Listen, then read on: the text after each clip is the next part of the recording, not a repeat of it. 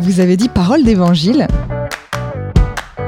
les évangiles se trouvent au tout début du Nouveau Testament. Ils ont tous été écrits par des auteurs qui n'ont pas connu le Christ, soit des disciples des apôtres, soit des disciples de cette première génération de disciples.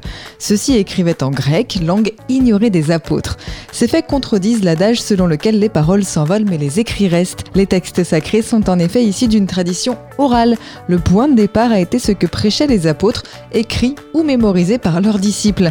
Les évangiles admis par l'Église, Matthieu, Marc, Jean et Luc, sont dits canoniques. Les nombreux évangiles jugés inauthentiques sont appelés les évangiles apocryphes. Seuls les évangiles canoniques sont considérés comme inspirés, ce qui signifie que Dieu s'exprime au travers d'eux.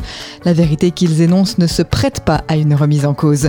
Ce n'est pas une parole d'évangile, signifie donc qu'il ne s'agit pas d'une vérité intangible qui exclut la moindre discussion. Extrait du livre Expression biblique expliquée de Paul Desallemands et Yves Stalloni, paru aux éditions Chênes.